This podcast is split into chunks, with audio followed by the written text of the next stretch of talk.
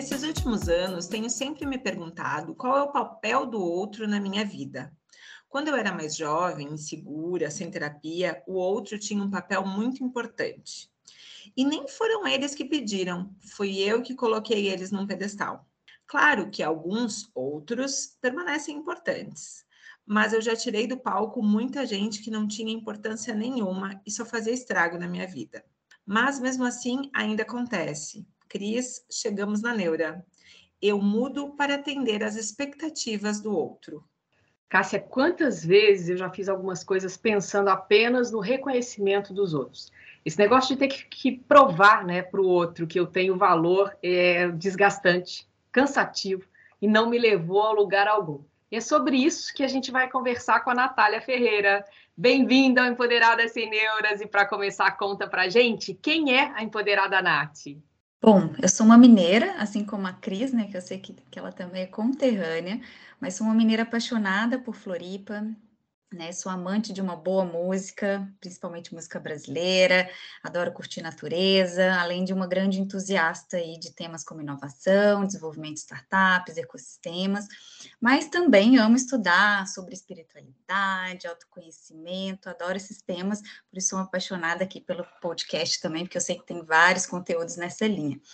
Sou administradora por formação, né? Tenho mestrado em inovação, trabalho com empreendedorismo tecnológico há mais de 12 anos. Uma curiosidade, já fui funcionária pública e larguei a carreira de seis anos para poder mergulhar num novo contexto, né? E seguir aí o meu propósito. E assim vim parar na CAT, que é hoje a Associação Catarinense de Tecnologia, e atuo né, como gerente de programas estratégicos, auxiliando aí vários programas da CAT, desde startups a corporações. Nath, e nesse tema, então, especificamente sobre os outros, hoje a gente não vai falar de nós, a gente vai falar dos outros. Coisa boa, né? Eu queria entender de ti como é o teu olhar sobre o outro e se tu já mudou alguma coisa na tua vida, no teu corpo, no teu comportamento por causa de um outro, de uma outra pessoa, não necessariamente né, outro gênero, outra pessoa. Ai, com certeza, viu, Cássia? Eu acho que falar de expectativa, primeiro, é algo, na minha visão, bastante presente na vida das mulheres, principalmente. Ao longo da nossa vida, a gente tem as nossas próprias expectativas, né, que muitas vezes são muito altas, é, seja de ser uma boa, uma, uma, boa esposa, uma boa mãe, uma amiga profissional, e também, aliada a isso, tem as expectativas dos outros sobre nós. É, na minha vida, eu vejo que nessas diferentes etapas, teve momentos que eu tive que mudar bastante para me encaixar, seja num relacionamento, seja para ser uma melhor amiga, mas principalmente né, na questão da, da filha que sou, acho que eu tive muito que me adaptar pelo meu contexto é, familiar, até porque tenho duas famílias, né? Eu tenho até um certo ponto morei com a minha mãe, depois tive que morar com meu pai aos 14 anos e tive que mudar bastante o meu jeito, até por uma questão de achar que isso poderia agregar mais no amor que meu pai sentia por mim. Então, era uma coisa bastante complexa. É, mas também, eu acho que com a vida adulta, né, é, isso se fez bastante presente na, na relação de trabalho, principalmente porque eu tenho sempre um jeito muito doce. As pessoas falavam assim, né? Algumas, não todas, mas assim, já, já vieram comentários, né, de que ah, essa minha doçura poderia atrapalhar, né? Principalmente quando eu comecei a liderar, né, pessoas. E eu acreditei muito, assim, eu tentava lutar contra isso. E por fim, estava ser uma pessoa impositiva e, e eu cheguei à conclusão aí, com muito autoconhecimento, cheguei à conclusão que isso não fazia parte da minha essência e que eu poderia sim ser uma boa líder, poderia ser uma boa profissional, é, mantendo, né, a minha essência, a minha originalidade. Né, foram anos lutando contra uma algo que para mim é muito difícil de ser diferente, né? Faz muito parte de mim e que eu acho que isso agrega muito, principalmente falando de liderança, ser uma pessoa empática, né, com escutativa, uma pessoa paciente. Então, hoje eu tenho uma concepção completamente diferente. Tem também, meninas, a questão da gente imaginar a expectativa do outro, né? Tem uma situação para compartilhar com vocês de quando eu fui me casar. Meu marido morava aqui em Floripa e eu em Belo Horizonte ainda, as mineirinhas, né?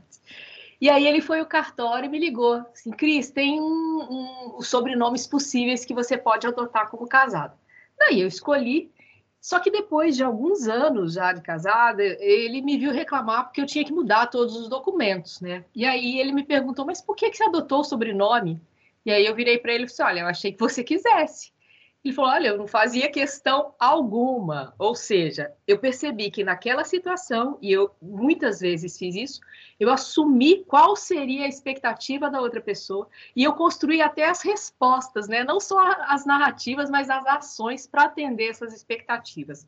Já aconteceu com vocês também? Comigo já aconteceu sim, viu, Cris? É, inclusive, esse é um tema, estava conversando recentemente com uma amiga de um assunto que eu não tinha parado para pensar sobre sinais é, que a gente, sinais que não existem, a gente começa a, a ler eles, né? Então essa minha amiga estava me contando quanto ela estava assim se cobrando, né, trabalhando muito excessivamente, porque ela estava achando que a sócia dela estava é, achando, é, né, ela achava que tinha um pré-julgamento que ela não estava trabalhando o suficiente. Só que não havia uma comunicação clara sobre este tema.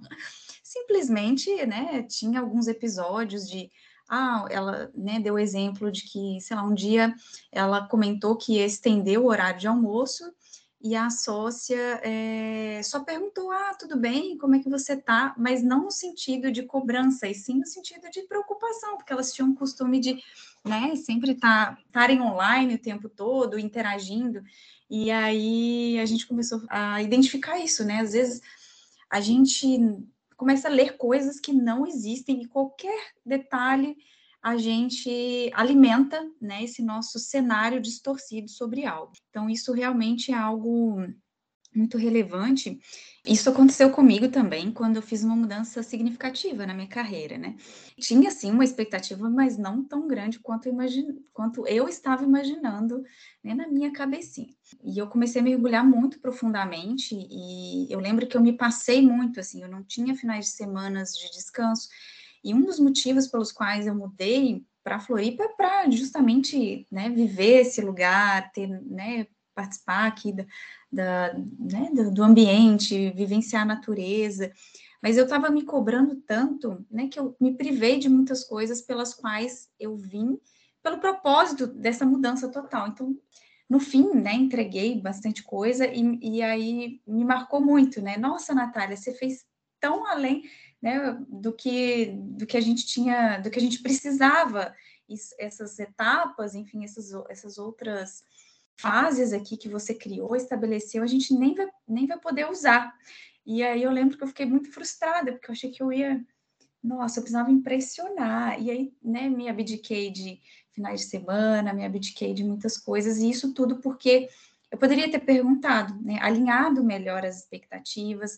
Então, até listo que um, uma das, né, concluindo, acho que é, tem a questão dos sinais que a gente coisas que não existem, mas eu acho que um artifício é a gente é, sempre ter essa comunicação mais assertiva, né? É, até tem um, um, uma coisa que eu falo, e é muito engraçado, né? Casa de ferreiro, espeto de pau. A gente, eu ensino muito isso para as startups. Né? Tem que validar, tem que conversar com o cliente, mas às vezes eu me pego muito fazer, não fazendo isso, validando né, a demanda, validando aquilo que me foi solicitado. Então, ter essa comunicação assertiva, ela faz muita diferença, e não né, esperar esse monstrinho ser criado e a gente ir validando isso pouco a pouco, a pouco para a gente não. E até a gente não se frustrar, né, no, no fim. Casa de Ferreira, espeto de pau. Acho que a minha vida é da comunicação e quantas vezes o óbvio era para mim e não era para o outro, e eu mantive uma expectativa e, enfim, a gente cria uma situação, uma resposta do outro, tudo na cabeça, né? Eu acho que assim, hoje, a época que eu acho que eu mais sofri com o papel que o outro desempenhava na minha vida foi na adolescência. Acho que aos poucos eu fui me libertando desse outro, desse peso que o outro colocava no, dentro da, das minhas decisões porque eu lembro assim que muito do que eu decidia estava codependente do que os outros pensavam, quer dizer, eu achava que os outros estavam pensando, né? E acho que também tem aí um monte de insegurança dessa dessa parte da vida. Então, assim, às vezes eu gostava de estar com uma roupa, mas eu não ficava com essa roupa, não usava ela, não vestia ela, porque eu achava que as outras pessoas achavam de mim. Né? Eu achava que as outras pessoas não me achavam bonita, ou eu não estava adequada àquele ambiente, ou eu fui muitas vezes em restaurantes com outras pessoas e não pedi o que eu queria, pedi o que os outros que, uh, que, os, que eu achava que os outros queriam. Uh, é bem engraçado, porque a gente tem uma necessidade nesse período da vida de fazer parte de um grupo. Então, eu tinha que fazer parte desse grupo e eu uh, criava na minha cabeça o que, que os outros estavam pensando sobre mim para permanecer, enfim, todas essas loucuras adolescentes. Mas eu acho que o que mais acontecia dentro desse processo, quando eu fazia algo que eu não queria, eu tentava me justificar para mim mesma. Então eu uh, achava uma forma de dizer: nossa, Cássia, tá tudo bem, a gente tem que ser flexível, a gente tem que se adaptar. Uh, tá todo mundo comendo salada, é um mundo fitness, vamos comer salada, mesmo às vezes não estando com essa vontade. Ou tá todo mundo usando calça jeans, eu queria estar de calça de moletom, mas é a moda, vamos seguir a moda. E eu falava para mim mesma, e aí eu queria ouvir de vocês se vocês também já criaram algum tipo de desculpa para justificar essa mudança de comportamento que o outro impôs, mas ele não impôs forçado, ele nunca falou que vocês tinham que fazer isso, né? Na cabeça de vocês, vocês criaram essa imposição e, e aí a gente tem que meio que se justificar para si mesmo. Ou eu volto à pergunta, Cris, eu já era louca na adolescência? a gente está no segundo episódio e a dúvida permanece, né, cara? Segundo episódio dessa temporada e veio a pergunta de novo. Eu te acho maravilhosa. Ai, gente, muito bom, muito bom. Eu não sei, eu acho que não, todo mundo tem um pouquinho de loucura, mas eu acho que a gente também não, não é assim também, né? Mas assim, até gostei muito desse exemplo, Cássia. É, até trago, né, pegando essa linha da, é, das desculpas, isso é realmente um artifício que a gente usa muitas vezes e diariamente, assim, me pego fazendo isso, para não admitir que a gente não está fazendo aquilo pelo outro, a gente inventa essas desculpas todas, né? O exemplo até da própria roupa, daí voltando muito pelo, pela minha essência, né? Pelo meu jeito de ser. Eu sempre tive muito mais, né? A fisionomia de uma pessoa mais jovem do que a minha idade, e eu criei na minha cabeça que isso me prejudicava muito no trabalho, enfim, na, no respeito que as pessoas poderiam ter por mim. E, e olha que curioso, eu realmente eu comecei, eu ainda estou nesse trabalho de mudar, é, de, de relembrar quem é a Natália na sua essência, na questão aparência, assim porque desde que eu comecei a trabalhar, eu comecei a vestir coisas, né, roupas muito sérias, muito mais sóbrias, fui criando, né, essa essa característica, assim, né, de, de, de forma de se vestir, e, eu, e, era muito engraçado, porque tinha vezes, muitas vezes eu me questionava, falei, mas nossa, essa aqui é a minha roupa do trabalho, essa aqui é a minha roupa de quem eu sou. Mas na verdade eu poderia ser eu mesma no trabalho. Né? Não fazia muito sentido isso. E eu estou muito nesse resgate, né? De que é, a gente pode sim, né? Por exemplo, roupas coloridas. Estou agora nessa vibe de usar, comprar coisas mais coloridas, usar né, roupas vibrantes no trabalho, porque tá tudo bem. Não é isso que vai definir o respeito que as pessoas têm pelo meu trabalho, e sim são os meus resultados, né, os meus projetos, né, outro, são outros aspectos. Isso até é algo que a gente tem que, de alguma forma, né, eu acho que até lutar contra, né, porque senão a gente alimenta um estereótipo que não, não deve existir, que não é a aparência que deve ser julgada no ambiente de trabalho, enfim. É, hoje, hoje eu até gosto, assim, de de parecer mais jovem mesmo, porque depois, daqui uns anos, eu acho que isso vai ser uma grande vantagem. Mas, enfim, é um exemplo que eu trago que me fez muito né, refletir quem é a Natália, quem a Natália realmente deve ser no ambiente de trabalho e não o que né, eu achava que deveria ser, porque existem regras e, e isso faz as pessoas respeitarem. Então, esse é um ponto bem importante. Voltando àquele item que a gente já comentou anteriormente. Essa questão das expectativas é, nos impedem de sermos quem nós somos mesmo.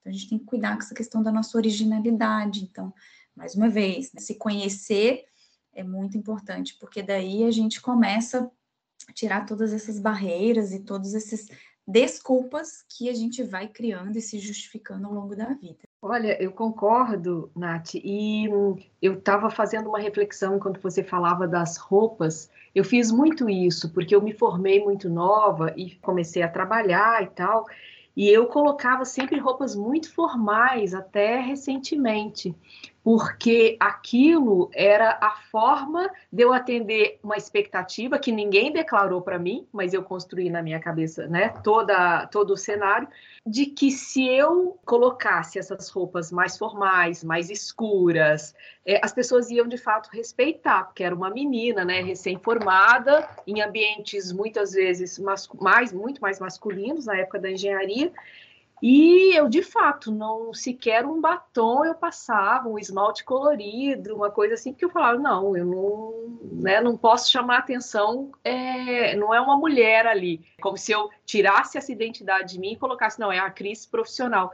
Então, eu achei super relevante essa tua. Como se a gente conseguisse né, ter os diferentes. Quando você fala roupa para sair, a roupa para trabalhar e agora eu tô numa coisa de, tá, qual é a Cris essência, né? Não, nem, eu, eu não paro para olhar a expectativa do outro. Eu, eu, assim, como é que eu estou me sentindo dentro de mim aqui? O que que, é, que energia é essa? E as roupas estão mais coloridas, o esmalte está mais colorido, né? É, não, não me preocupo tanto com essa questão muito externa. Eu estou muito no interno e eu acho que acaba refletindo. Tanto é que eu falei com meu marido outro dia assim, meu Deus, eu coloquei toda, todas as roupas, né, o casaco, a calça, tudo preto, como eu costumava sair, adorava, e eu não me via mais ali. Então, eu acho que quando a gente começa a olhar para a nossa essência, a gente vai refletindo essa essência também, que eu acho que tem uma cor, uma luz, uma, sabe, algo é, que brilha aos olhos, a gente acaba refletindo isso para o mundo. Pelo menos é o processo que eu estou fazendo. E agora, de fato, eu não preciso parecer uma senhora, eu já tenho lá os meus 51 anos. Então, como diz você, Nath, se eu usar um mais colorido, mas agora, agora eu, eu estou é, nessa vibe. Mas eu queria trazer para vocês é, agora o assunto sobre, e que é algo que eu faço muito, quer dizer, fiz muito e me policio para não fazer mais. Essa régua alta que a gente costuma colocar para a gente mesmo, para não descer o padrão que os outros colocaram para a gente. Então, um exemplo: quando eu fui prestar vestibular, todo mundo dizia assim: olha, os japinhas estão em primeiro lugar sempre nos vestibulares. E eu me vi ralando, feito uma maluca para cumprir essa meta, sabe? Eu, eu muitas vezes eu acho que eu não estudei, eu decorei alguma coisa para passar no vestibular, não para aprender, mas para atingir a meta lá dos japinhas, para não deixar cair essa régua, né, dos japinhas nas primeiras colocações. E eu hoje, mais madura, eu entendo esse absurdo que eu fazia comigo. Eu consigo me acolher, perdoar e, e, e, não fazer mais esse tipo de coisa comigo mesmo. Mas vocês já se desdobraram horrores assim para manter é, elevada a impressão que os outros teriam de vocês?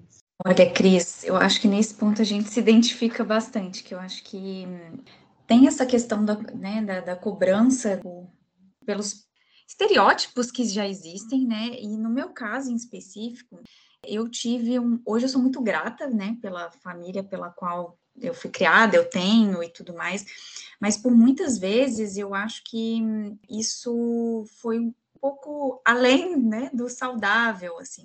E hoje eu, eu até falo muito com meu pai sobre isso e, e sou muito grata, né, por, por ele ter sido tão exigente.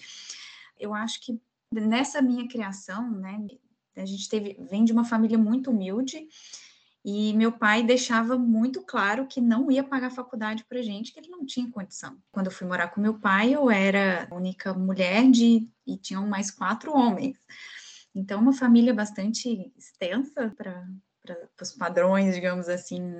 Isso me gerou uma autocobrança tão grande, por, ter, ser a filha mais, mais velha, nesse caso, que, assim, foi algo muito... Eu lembro que eu perdi um, bastante assim da minha das minhas vontades Até porque eu falava, gente, meu sonho era fazer arquitetura. Na verdade, meu sonho era fazer moda. fazer umas coisas muito mais criativas, muito mais. Eu lembro que o curso de arquitetura, por exemplo, algo era, né, na federal, era muito desafiador de, de se passar. Mas era assim, no fim, eu falava, gente, é, eu quero muito passar, mas eu tenho que passar em alguma coisa, porque a exigência, né, do meu pai é tão grande que eu, né, e aí às vezes eu mudava esses meus desejos, porque tinha essa exigência muito maior. Mas na verdade hoje eu sou muito grata de ter me formado em administração, mas o, a conclusão é que, assim, às vezes essas cobranças tão altas também te fazem perder, né, os teus principais talentos ou, ou investir nos teus principais talentos, principais gostos, e eu acho que esse foi um, um, algo que aconteceu comigo, eu acho que, que traduz um pouco dessa desse nível de autocobrança né, que se tinha, mas que também sou muito grata e hoje eu ressignifico tudo isso. Bom, gente, eu não tenho, nunca tive altas cobranças. Eu sempre fui uma aluna mediana, todo mundo já sabia onde eu ia chegar. Super sincera. Ninguém nunca teve assim esse essa expectativa que eu fosse algo além do que eu fui. Mas eu acho que agora, assim, hoje, e até um tema que a gente já conversou para ser um episódio do podcast. Eu acho que o que me deixa nessa régua alta é como mulher, quando eu abro uma porta para acontecer alguma coisa para outras mulheres, né? Quando a gente tem alguma conquista significativa dentro do próprio ecossistema. Aí, assim, eu me sinto na responsabilidade, meu Deus, eu não posso mais baixar essa régua, sabe? Ah, meu Deus do céu, agora o negócio levou para outro nível. Então, isso é um pouco frustrante, assim, porque ninguém me falou nada. Não veio nenhuma outra mulher me dizer assim, Cássia, olha só, tu não pode parar de trabalhar para nós. tu não pode deixar de ser vontade. Ninguém falou isso, eu botei na minha cabeça, né? É uma crença minha. Isso às vezes é um pouco triste, até porque a gente fica se cobrando tanto que a criatividade às vezes não aparece, a gente quer que aconteça alguma coisa, quer fazer alguma coisa, quer... e não vem por causa, acho é que, um desse medo processo. de decepcionar o outro. Com certeza. Mas, assim, sobre o outro, né, falando especificamente do outro, eu vou dizer para vocês que, claro, a gente acaba cedendo muitas vezes às vontades dos outros. Não sou hipócrita de dizer que eu não cedo, claro que eu cedo, faz parte, acho que, do nosso comportamento como ser humano. Mas tem algumas coisas que eu sou teimosa e eu não cedo. E eu não tô nem aí.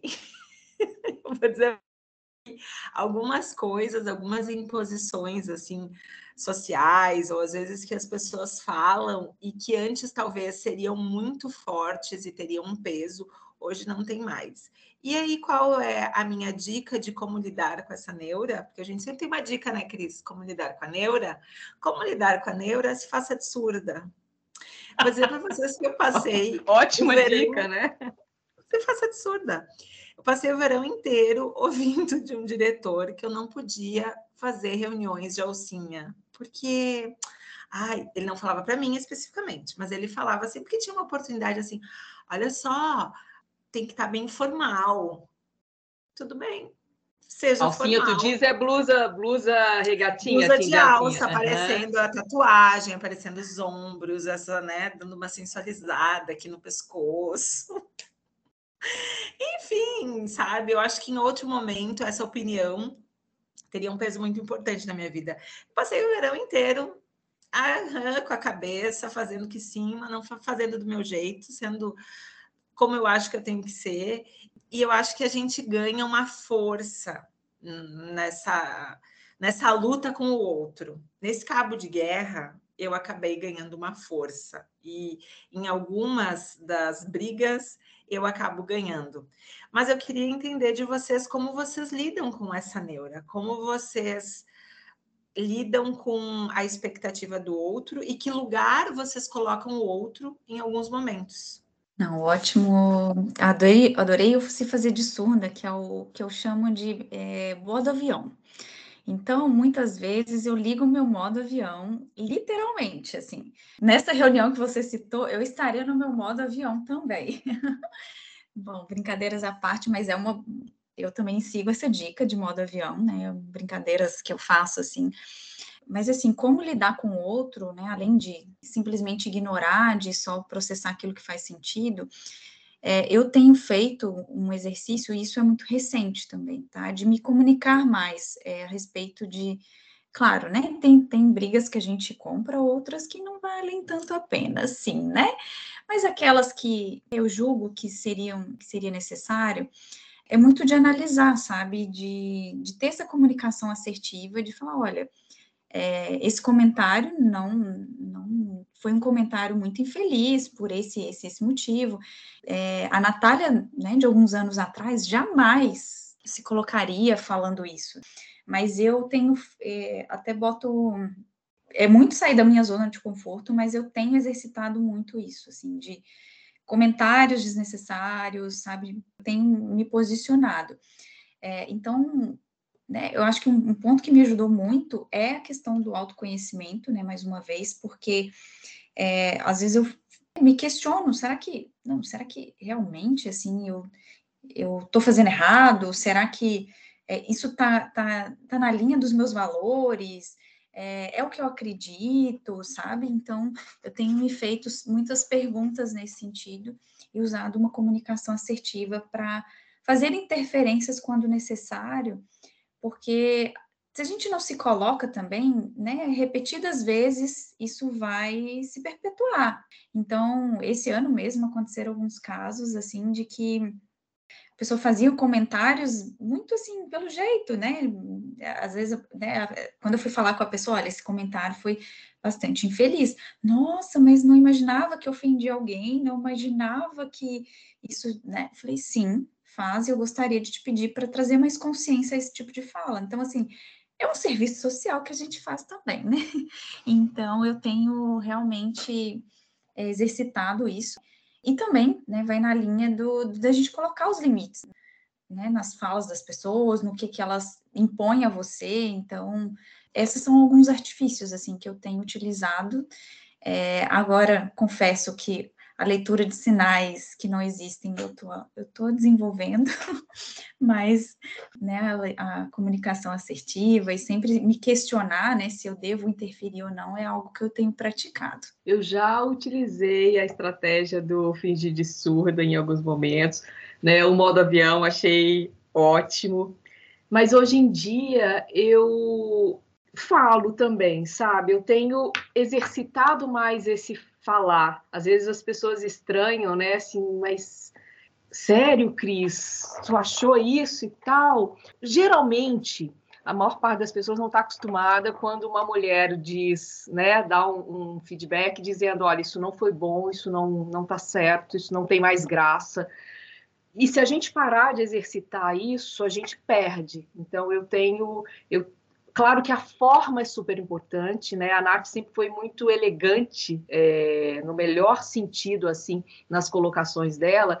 Isso faz com que o outro não crie uma barreira também, né? Porque dependendo da forma como você fala, o outro já nem escuta mais. Mas eu acho também que a gente está, de fato, prestando um serviço. Aqui em casa, quando a gente começa a interferir muito no, na vida do outro, a gente brinca, né? Eu, eu brinco com meu marido assim: vamos voltar para nossa brincadeira de cada um cuidar da sua vida? Um, dois, três e já!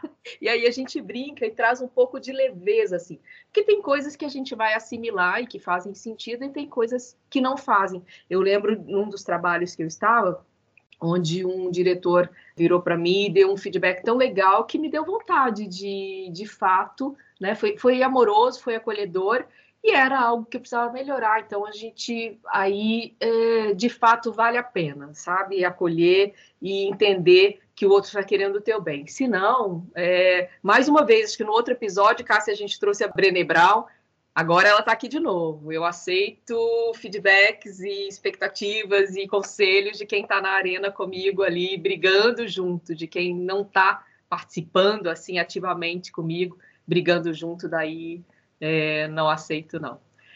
Mas, Nath, querida, que bom que você estava aqui com a gente nesse episódio. A gente ficou super feliz quando você aceitou o nosso convite. É o nosso segundo episódio dessa temporada, terceira temporada, né, Cássia? Para quem quando eu tive o convite, Nath, da Cássia, para a gente começar a fazer o podcast, eu falei, Cássia, a gente não vai ter assunto para mais do que, sei lá, cinco, seis, eu fiz a conta na minha cabeça.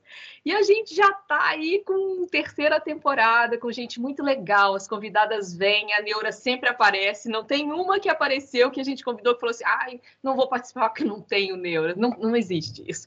Então, a gente ficou super feliz quando você aceitou e que bom que você nos ajudou a construir esse nosso episódio de agora. Muito obrigada mesmo por ter topado essa com a gente. Ah, eu que agradeço, assim, eu fico muito, muito feliz, é, principalmente me sinto lisonjeada de dividir esse, esse papo aqui com pessoas que eu admiro, né, pessoalmente, profissionalmente, então é uma alegria e uma, né, uma satisfação muito grande, né, são pessoas que, né, vocês me inspiram muito, então quero muito agradecer, e também agradecer por esse espaço, acho que como você comentou, né, Cris, é, são realmente assim, não, é uma infinidade de temas que a gente precisa trazer, discutir, todo mundo tem, né, se sente muito, muito acolhida, que eu, particularmente, quando escuto os episódios, eu falo, nossa, meu Deus, eu também vivo isso, nossa, eu também passei por isso. Então, acho que a gente vai criando aí, né, várias reflexões muito positivas e, e criando aí também, compartilhando essas boas dicas, né, através das nossas vivências. Então, sou muito grata aí por esse por esse convite, por compartilhar aí um pouquinho dessa neura que todas nós temos aí, que são sobre as expectativas. Empoderadas, vale a pena reforçar. Ninguém muda para o outro, a gente muda para a gente.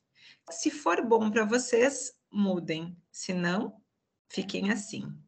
Ponto final. Empoderadas, vocês já sabem. Se tiverem mais neuras, mandem para a gente lá no Insta do Empoderadas Sem Neuras. Afinal, o nosso propósito é aprendermos juntas a lidar com todas elas. Um beijo e até o próximo episódio.